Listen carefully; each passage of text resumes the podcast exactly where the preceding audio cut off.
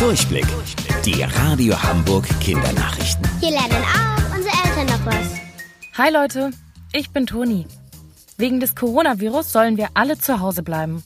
Falls wir dann aber doch mal rausgehen, um zum Beispiel einzukaufen, müssen wir auf Social Distancing achten. Habt ihr bestimmt schon mal gehört. Das heißt auf Deutsch so viel wie räumliche Distanzierung.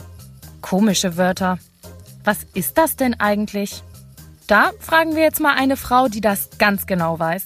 Das ist Birgit Hahn. Die kennt ihr vielleicht aus der Radio Hamburg Morning Show. Sie macht das jetzt schon seit 14 Tagen in ihrem Homeoffice. Birgit, was ist denn Social Distancing? Ja, zum einen ist es das, was wir natürlich jetzt alle versuchen durchzuhalten, nämlich Abstand zu halten, wenn man rausgeht, mal an die frische Luft oder zum Einkaufen. Das sind diese berühmten anderthalb bis zwei Meter.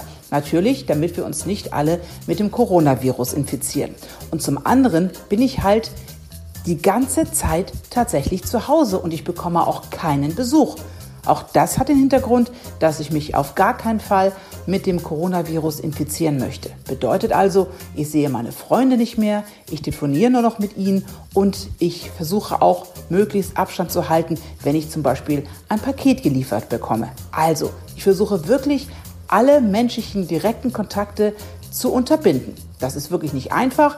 Da habe ich auch manchmal ein bisschen schlechte Laune, aber ich weiß ja, dass ich das für einen guten Zweck tue, nämlich damit sich das Virus nicht so schnell ausbreiten kann. Danke, Birgit. Also kurz gesagt bedeutet das Sicherheitsabstand vor anderen Leuten halten und sich nicht mehr mit Freunden treffen.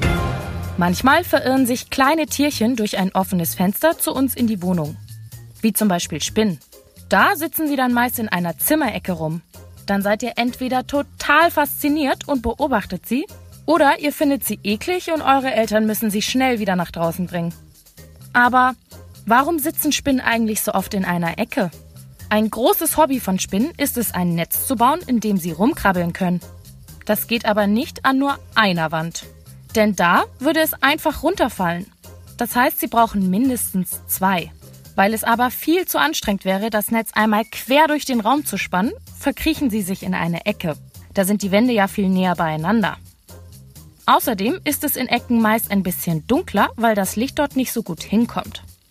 Da bleiben sie dann länger unentdeckt und fühlen sich sicher. Wie ein Versteck. Wusstet ihr eigentlich schon? Angeberwissen. Auf Hawaii gibt es blaue Bananen, die nach Vanilleeis schmecken. Lecker. Bis später, eure Toni.